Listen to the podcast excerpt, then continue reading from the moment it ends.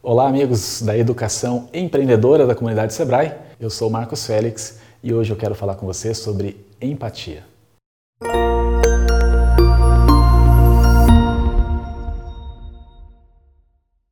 O motorista me fechou no trânsito outro dia e, contrariando todas as tendências no calor daquele momento, eu tive um pensamento inusitado. Do que será que essa pessoa precisa neste exato momento? Empatia é a capacidade de se colocar no lugar de outra pessoa.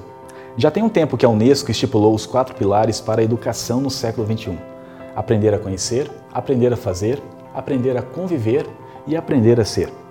E quando eu reviso esses objetivos, eu penso que a empatia faz ainda mais sentido agora, em um mundo cheio de rápidas transformações.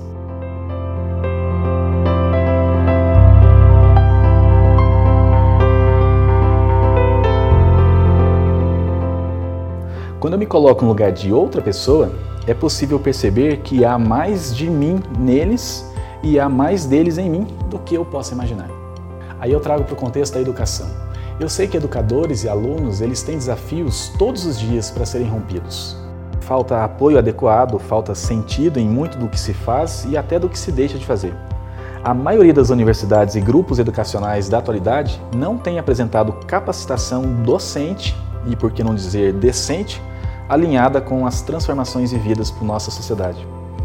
A gente ainda trata o ensino pós-moderno com métodos e abordagens do século passado.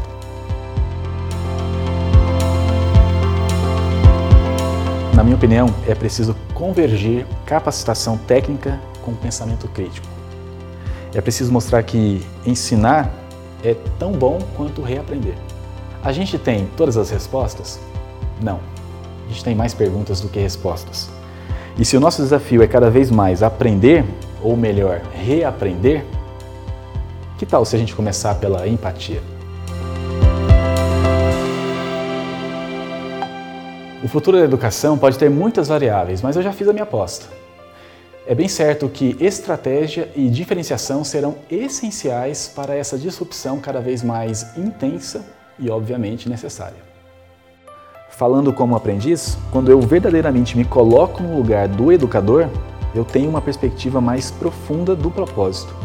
Igualmente, o professor que se coloca no lugar do aluno também se abre a novas possibilidades de reaprendizagem. Hoje eu quero deixar essa reflexão para você, educador, educadora do século XXI, para mim, para todos nós. E uma vez que a gente reflita sobre isso, quem sabe na próxima vez que nos faltar respostas para as inquietudes do cotidiano, ou começarmos uma aula, ou tivermos conflitos, que a gente comece com uma pergunta: do que será que precisamos neste exato momento?